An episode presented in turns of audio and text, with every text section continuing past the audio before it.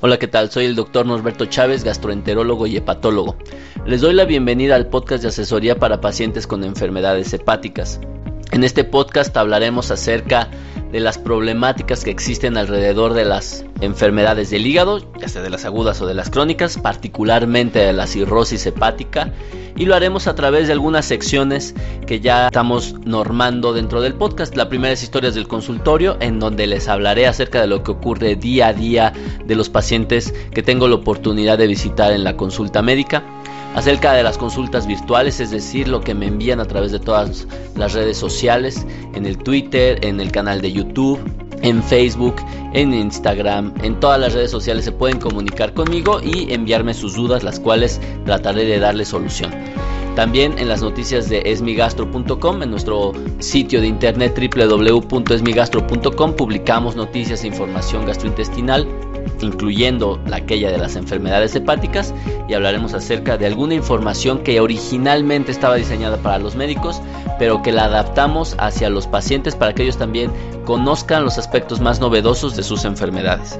Y finalmente en la sección de mito o realidad hablaremos acerca de algunas cosas que pensamos que sirven y probablemente no lo sea o viceversa.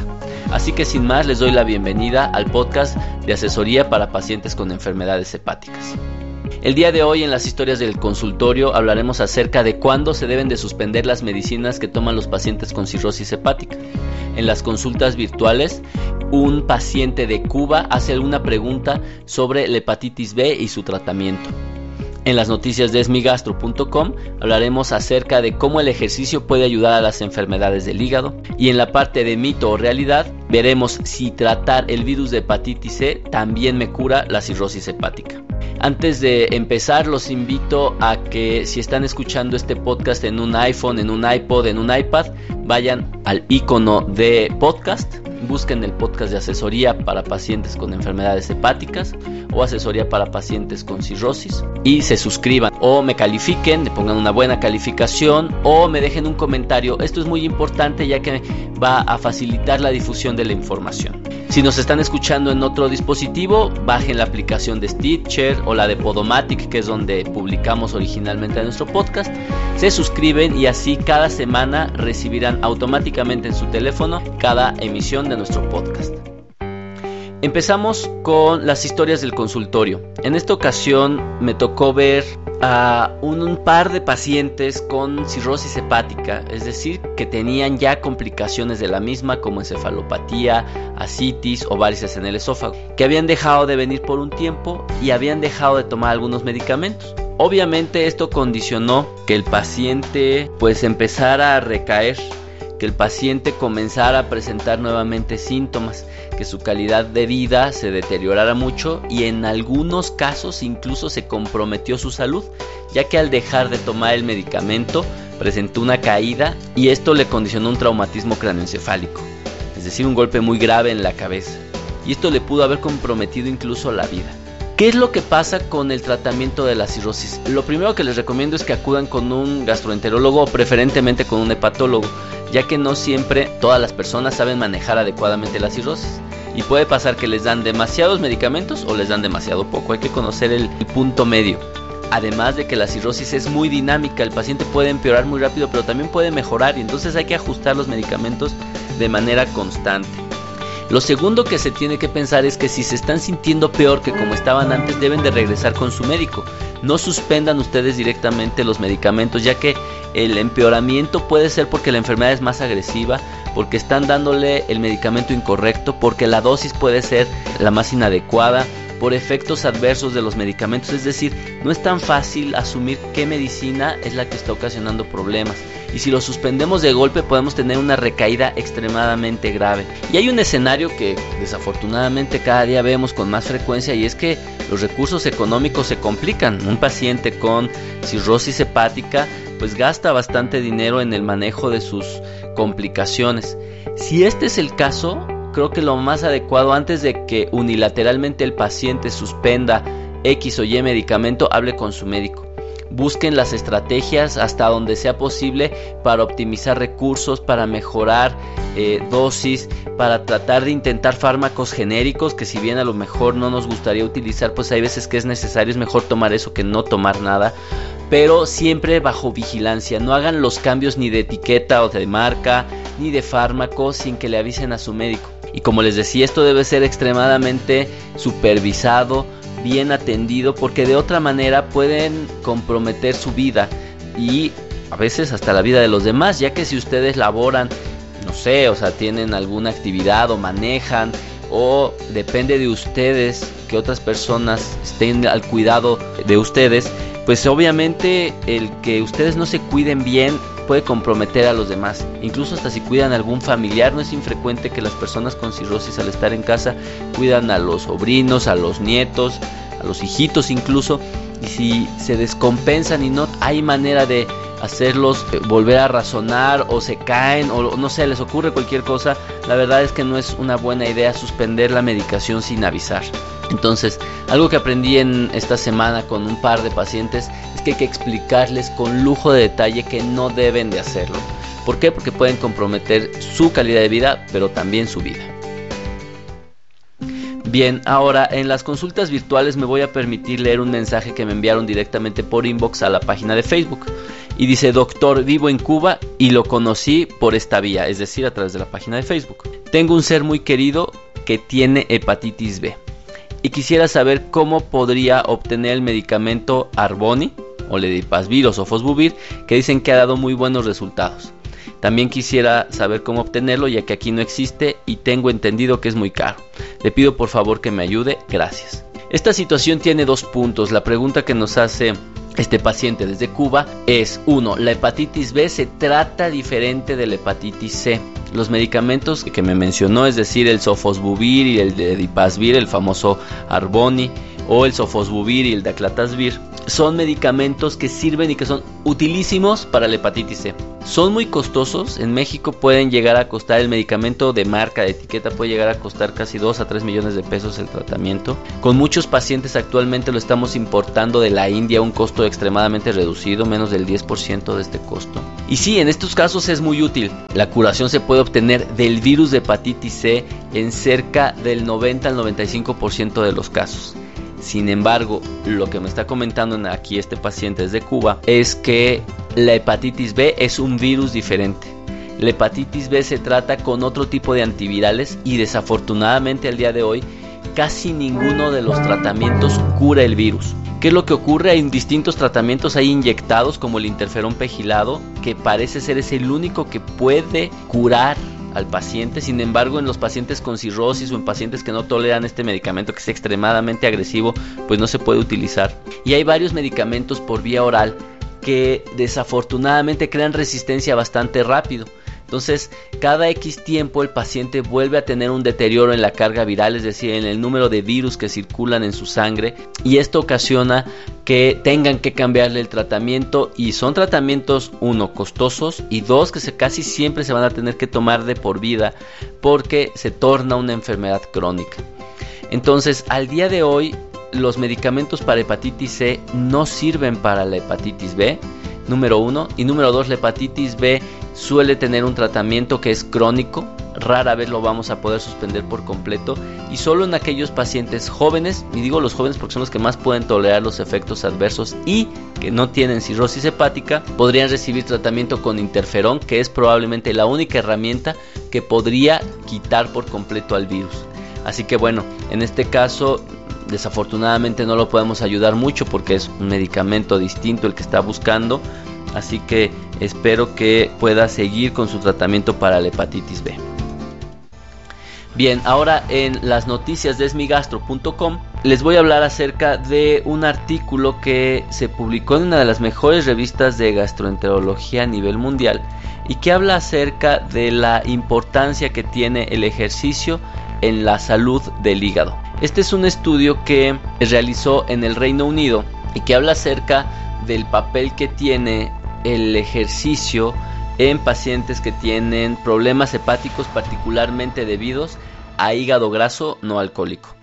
Como saben, el aumento de peso corporal hace que también el hígado capte grasa, la absorba y esto puede afectar su funcionamiento, es decir, puede ocasionar inflamación, muerte de las células hepáticas y muchas ocasiones sustitución de estas células por tejido fibroso, ocasionando cirrosis hepática en pacientes que no han bebido, que no tienen virus, nada, solo por tener aumento de peso corporal, pueden presentar cirrosis hepática e incluso se piensa que en el futuro, en los próximos 50 años, va a ser la principal causa de cirrosis, considerando las tasas tan grandes que hay de obesidad y sobrepeso en el mundo.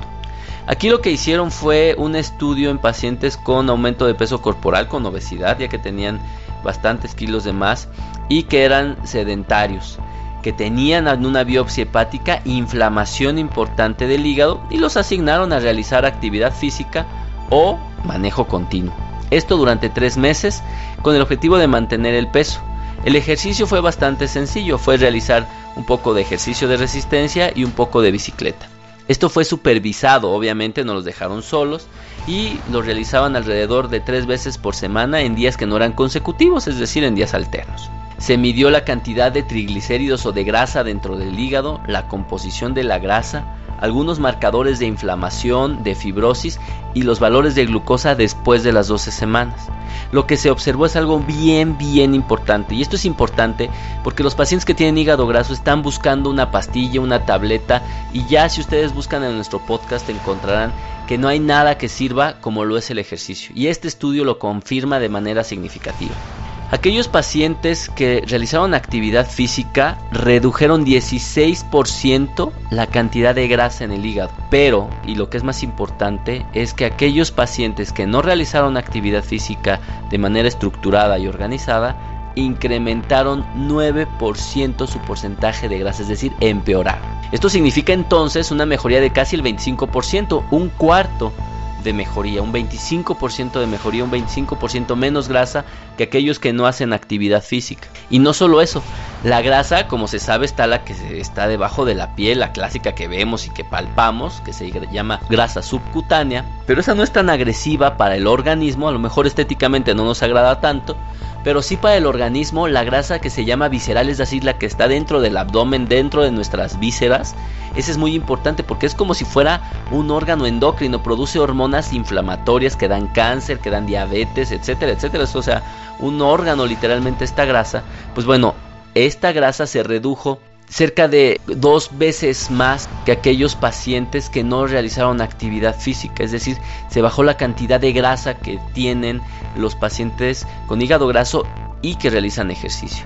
Los triglicéridos en plasma también bajaron, mientras que incrementaron en los pacientes que no hicieron ejercicio y las pruebas de función hepática también se redujeron de manera muy importante en las personas que realizan actividad física. No se observó que mejoraran algunos marcadores inflamatorios o la fibrosis. Pero esto es comprensible porque estamos hablando únicamente de 12 semanas, de 3 meses. Recordemos que la fibrosis se da en un proceso muy largo que puede llevar años. Así que obviamente 3 meses probablemente no es el tiempo suficiente para poder observar cambios importantes en la estructura física de nuestro hígado pero de que mejora la cantidad de grasa, de que puede mejorar los triglicéridos y nuestras pruebas de función hepática, esto es indudable.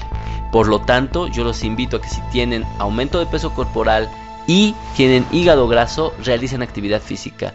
No se quieran engañar comprando medicamentos, suplementos y gastando dinero en cosas que hasta el momento no han demostrado más eficacia que el ejercicio como lo es en esta nota.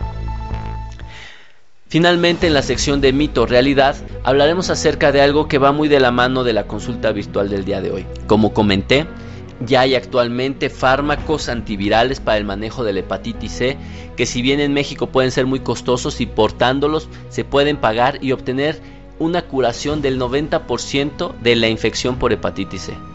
Pero muchos pacientes se preguntan, bueno, si me trato el virus, ¿ya se me quitó la cirrosis? Y es algo que debemos de entender. La cirrosis es un proceso que es secundario a, a la infección por el virus, pero una vez que se establece que se instaura la fibrosis, esta no se va a quitar. Así hagamos lo que hagamos, salvo un trasplante hepático, evidentemente. Entonces la pregunta es, ¿para qué me voy a tratar el virus si no se me va a quitar la cirrosis? Pues bueno, aquí la primera situación es que obviamente un hígado cirrótico, ya muy afectado, que todavía encima tiene un virus que lo está inflamando y dañando constantemente, pues no es una buena idea, es evidente que va a estar mucho más afectado. Entonces se ha visto que a pesar de tener cirrosis, si está estable o controlada la cirrosis y se trata y se elimina el virus de hepatitis C con los nuevos tratamientos antivirales, no con interferón, porque el interferón no lo pueden tolerar, de hecho está contraindicado en personas con cirrosis, pero con los nuevos antivirales, entonces se observa que las descompensaciones, es decir, el sangrado varicial, la encefalopatía hepática y la citis se reduce mucho. Y bueno, entonces bajo esas circunstancias probablemente sí vale la pena. Ahora, por el contrario, si no tienen cirrosis, si tienen un grado de fibrosis grado 2 o grado 3, pues es probable que quitándoles el virus, ahí sí se cure la fibrosis. Pero bueno, entendamos que si tenemos cirrosis hepática por virus de hepatitis C, tratar el virus puede ser de utilidad, pero no se nos va a quitar la cirrosis. Vamos a tener que mantenernos en vigilancia, tomando nuestros medicamentos para la encefalopatía, para la citis o para las varices esofágicas, o vamos a tener que estar en endoscopía. No se nos van a quitar los ultrasonidos semestrales que nos debe de realizar nuestro hepatólogo para detectar tempranamente el cáncer de hígado. Así que bueno, entendamos que si es mito o realidad, es un mito el curar el virus de hepatitis C no va a curar la cirrosis hepática. Sin embargo, la realidad es que quitar el virus en este tipo de pacientes puede evitar descompensaciones y eso obviamente es importantísimo para los pacientes con cirrosis hepática. Muchas gracias por haber escuchado este podcast. Con esto llegamos al final de una nueva emisión del podcast de asesoría para pacientes con enfermedades hepáticas. Los invito a que si tienen dudas, si algo no les queda claro, no se queden con ellas. Envíenlo a la página de Facebook. Tenemos un grupo específico sobre cirrosis que es el grupo de asesoría para pacientes con enfermedades hepáticas. Ahí pueden discutir todos los temas que les interesen. Nos sigan en nuestras redes sociales, en nuestro canal en YouTube, igual de asesoría para pacientes con enfermedades hepáticas. Pueden ver todos los videos y dejarme ahí sus comentarios a los cuales yo responderé o los traeré hacia el podcast o suscribirse a nuestro podcast y recibir semanalmente toda la información sobre las enfermedades hepáticas. Muchas gracias por escuchar el podcast. Los invito a que lo compartan, esto es muy importante. Si ustedes conocen a alguien con enfermedades hepáticas, invítenlo, compártanselo, mándenselo por WhatsApp, mándenselo por correo electrónico, pónganselo en su teléfono. Pero es muy importante que si conocen a alguien que le puede servir esta información, por favor se la no tiene costo, hay 100 capítulos que hablan sobre todas las enfermedades hepáticas, un canal en YouTube con más de 100 videos sobre las enfermedades hepáticas y sus complicaciones, entonces no hay un pretexto para ignorar lo que nos ocurre en nuestro hígado y cómo cuidarlo. Muchas gracias y hasta la próxima emisión del podcast de asesoría para pacientes con enfermedades hepáticas.